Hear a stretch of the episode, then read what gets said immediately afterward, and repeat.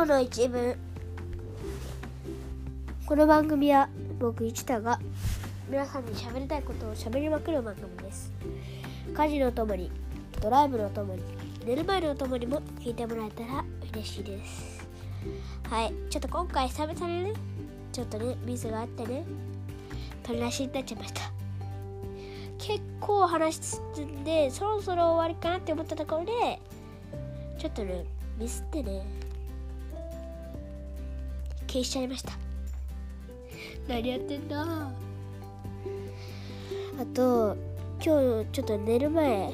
なのであのテンション低めで行かせてもらいます。えー、では今回の本題なんですが、えー、この間ですねあの次は1曲中に1本を取りたいと言っていたのでとりあえず、えー、1曲1本目開けてみました、え、であのここの美里には4日間いることになります、え、あのその間友達の家でねものすごくお世話になったのでお礼を、えー、去年おいやき去年で、えー、今日の今日の夜、えー、お礼を言っておきました。えー、でこの美里の4日間を振り返りたいなと思います。うーと1日目飛行機のシステムトラブルでお見事に遅れました。えー、レンタカーを借りて、えー、友達のお家へ、えー、で一旦友達のお家に着いて荷物を置いたら、えー、ラポートトーマスタウンに行きました。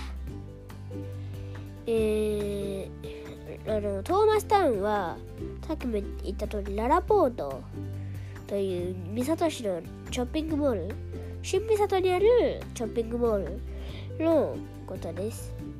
いやショッピングモールの2階にあるあのちょっとした屋内のなんていうかまあ屋内の遊び場ですえっ、ー、とそこの場所では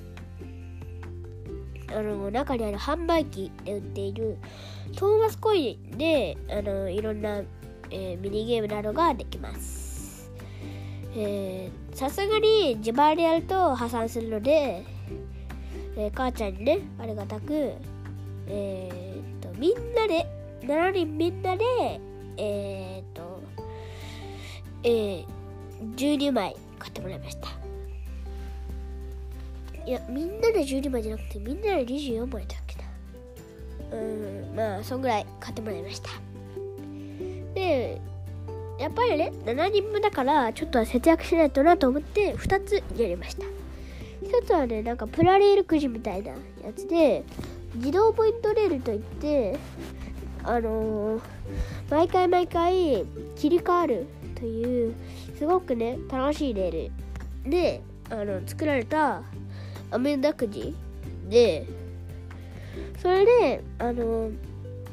商品ももらえるよと。いうことなので楽しそうだなと思ってやってみました。えー、結果ね、ものすごく楽しかったです。そしてもう一つ、確かブレンダムロックといって、えー、まあ実際にソロ島でもあるんですが、トーマスの舞台ソロ島でありあります。えーえー、ソロ島の代表的な港で、えー、南の方にあります。2020年の映画ではそこで大こそこで起こった大混雑をえー、えーと、と地マス観光の仲間まあスチームチームというかそうスチームチームのみんなが力を合わせて、えー、港の荷物をなんとかするという話でしたがえーとえー、その2020年の映画の舞台にもなったりトーマスでもたくさん出て結構登場シーンが多いことで結構な有名な場所です。でもそこを舞台にしたえっ、ー、と場所だった、えー、場所だそうです、えー、なんかクランキーというクレーンの、えー、キャラクターのアスレチックもありましたしボールプールの海も再現してありました。あとは、えー、最近は登場してないけど結構昔にいあの1回だけ登場したことのあるバルストロードというねねあの貨車にも貨車にも嫌われるほどのあのあんまりあんまりね、えー、よくないひねくれ者のキャラクターがいます。えー、えー、あの第4シーズンに登場したんですがなんだかトーマスが最近リニューアルして 2D になったらなんかまた出てくるとか聞いたことがありますねまた再登場が楽しみですね。でもでもあのでもパーシーの誤作動であのでも一回一回パーシーが間違ってであの箇所を押し付けてしまうんですよ。で結構な高さからだったので下で荷物を待っていたバルストロール真っ逆さまで貨車に潰されましたが貨車に潰されてボロボロになったバルストロールは子供たちの遊び場にされるというオチだったのですが、えー、彼生きてたんですね。よかったです。生きててよかったです。うんまあそれぐらいじゃ知らないか。でも生きたので安心しました。というあのまあワルスロールの話がちょっと長くなりましたがそのバルストロードの中に木製レールの、えーと、遊び場が入ってたのでそこで遊びました。結構ねボリュームがあってあそこはものすごく楽しいです。雨の日とかが公園があって公園とかあのー、遊園地とかに行けない時は、えー、結構ね楽しい場所なんでえー、港近い方行ってみた。らどうですか、えー、まあ結構楽しい場所だったので僕は昔から好きです、えー、そこに行ってからそこに行って帰ってきた後にえっ、ー、とプールとトランポリンがあのあの庭にあったのであの貸していただいてあのみんなで遊びました。そして、えー、2日目ですね、えー、おびっくりだ寝そうだった、えー、2日目はえっ、ー、と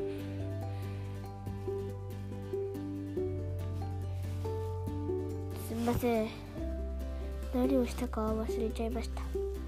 多分ね明日になったら覚えてると思いますが、ま、もし次の収録の時に覚えていたらえっ、ー、と覚えていたらえっ、と話したいです。えっ、と3日目はみんなでミニオンズフィーバーを見に行きました。えーとミニオンズフィーバーは映画館で見ました。もちろんね結構ね長編映画であのミニオンミニオンシリーズ結構有名なので知ってる方多いと思いますがミニオンシリーズの最新作が公開されますえっ、ー、とあの2015年に公開されたミニオンズの映画知ってますか？えー、その映画の続編なんです。えー、とミニオンズはミニオンが人類より最も昔から生きているミニオンたちの誕生からグルーを発見して追いかけるところまでが続いててボリュームのある映画で結構好きな映画なんですが今回ねそれの続編が出るということで、ねえー、それを見ました。とてもね面白かったです、えー、ネタバレにならないように一番最初の部分だけ言いますがグルーの子分となったミニオンたち。グルーはちょくちょくといたずらを仕掛けながらまあ毎日送っていましたがなんとえっ、ー、としかし同じ頃、えー、超有名な、あのー、悪党軍団ビジャス6という6人6人組が、あの、伝説の石を手に入れようとしていたんですよ。その石をあのリーダーに、えーと、持って渡してでももうそのリーダーの中のリーダーを見捨ててなんとロープを切ってかあのヘリみたいなのからロープを石だけ取ってロープを切って川に落とすんですよ。でもちろん川なので生きていましたが、えー、まあでもその後映画で超大活躍をするのですごく面白いです。であのそれでビジャス6なのに5人だったらおかしいということでえっ、ー、といろんな、えーと、悪党にあの審査を受けに来てという、えー、ビデオメッセージを配布するんですよ。であのそれがグルーのもとにも届いてでグルーは自信満々で行くんですがが、えー、小学生が悪党になれるわけがないと大笑いしようし大笑いをされちょっとバカにされたんです。かなりバカにされたんですがグルーは自分自分の強さを証明しようとそのミジャス6から石を盗み出します。えっ、ー、となぜかこっそりついてきていたケビン、ボブ、スチュアート、オットの 4, 4人のミニオンと一緒にに逃げ出すんですが途中であのオットーがね降りてしまあの間違ってね降りちゃうというか落ちちゃうというか落ちちゃうんですよ。もちろんビデオはね強めで本当にね不死身なのででも不死身不老死の割には毎日何かしらやってて楽しそうですがえっ、ー、ときあの傷もなかったのでよであのしかしあのあの、ま、再び乗せることは不可能。なのでオットを石おおオットが持っていた石をもうオットに任せて家で家で横領しようということで頑張って巻こうと巻こうとするんですが、まあ、ギリギリ巻巻くことは成功。こう家に戻ったらオットがいろんなアクシデントがあってひと一段落したらして、ま、あのとある家の窓を見たら誕生日会でペペットロックをもらっていてそれが欲しくて手間がなくなった。それがあの愛おしくてえっ、ー、と自分のものにしたいと思い石石とその石と石ペットロック、まあ、ペットロックというペットの石をあの交換したんですよ。でグルーは怒ってビデオたちを全員封にしたんですよ。しかししかしもう自分で石を探しに行くと道路に出た瞬間に誘拐されるんですよ。だからケンジビンボブチュアートでええー、とグルーの行方を探しにあの石を石を探すのはオットーに任せで3人3えー、ま、グルーオットケビンボブチュアート。の3人があの分かれてしまうんですがあの大冒険の物語なのでぜひ皆さんも見てください。えー、っと少し感想なんですがすごく面白かったんですけどなんか今回はね日本語多いなと思ったんですよ。理由としてはいやいや理由はまあ日本語が高く聞こえたからか。あのまあななんでここんなに増えたかとかを考えてみたんですよ。そしたらあのこの2つなんじゃないかなと思いました。1つ目えっ、ー、と制作会社がえっ、ー、とあの制作している間東京オリンピックの真っ只中あったので日本が気になってついつい日本語を多めに入れてしまった。2つ目2つ目、うん、これ見ててこれを見てあこうこういうことかもしれないと思ったのですが映画を見ていてえっ、ー、とであのボブボブケビンスチュアートがが、えー、今日今日だけ一緒に寝てほしいと言ったのであのベッドの中に寝るんですがあのそのシーンであのみんながおやすみと言って寝てるんですがしかしフランス語版の予告を見てみると同じシーン使われているんですがそこはグッドナイトと使われているんですよ。だからもしかしたら、えーと、日本がえー、あこれはもうちょっと日本語を入れた方が面白いんじゃね？と思って、えー、入れたのかもしれませんね。えー、よいしょ。えー、そそしてえっ、とえー、そういうねすごく映画面白かった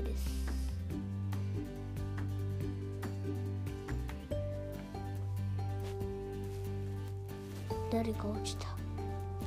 誰が落ちた？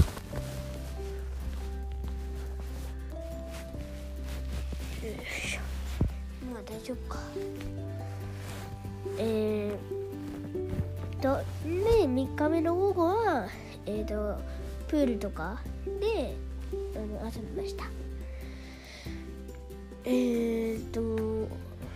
で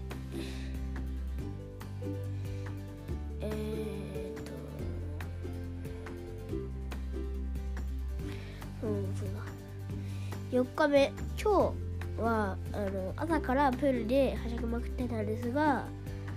あのちょっと考えたんですよ。トーマスタウン見ててものすごくねいい感じに、ね、プラレールシリーズが、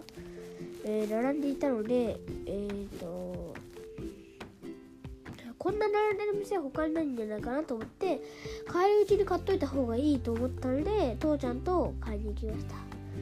あのー、買おうとしたら父ちゃんが、あのー、なんか思い出になるからと父ちゃんがねプレゼントして買ってくれたんですが、うん、買ってくれたものがなんとねトーマスの原画のね、あのー、キーホルダー全20種で全部いいなと思ったのであの1個だけ買ってもらってあの引いてみました。中身がわからないやつなのでもちろん買いました。で見てみたらヘンリーがね出てきました。嬉しかったです。ランドセルにつけようと思いました、えー、そして昼は流しそうめんをして午後はゆっくりプールで満喫。そして、あのー、今日は美味しい豚肉を晩ご飯には食べました。えーとそしてあの歯ブラシとかして、えー、今、えー、一部を取っています。あとそうそう。前回何を見たいかとか言っていたんですが飛行機の中で見たものはもちろんシングネクストステージも見ましたしあとは世界の果てまで行ってきるっていうのを見ましたね。あといろいろバラエティーで面白そうなのあったんですがなんか「マツコの知らない世界」っていうね番組があったのであのこれ面白そうなので帰り飛行機に撮っておきました。あとは有吉の、えー、夏休み。確かあの確か確か夏休み番組。77時間の北海道のなんか旅？夏休みの旅みたいなスペシャルをやってて確かね名前忘れました。超ふんわりとしか覚えてないので間違えてたらちょっと申し訳ないので、えー、の名前は言わないといけます。あそうだ。さっき言っちゃった。あの間違ってたら本当にすいません。すいません。えっ、ー、とそれはまあ途中までしか見れてませんので帰りみたいなと思いました。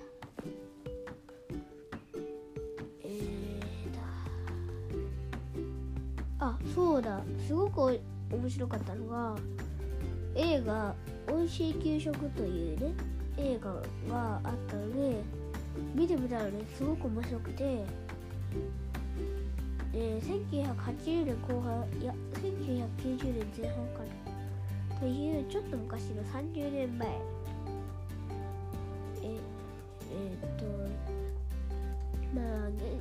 現代で言うね。まあ50代ぐらいの方が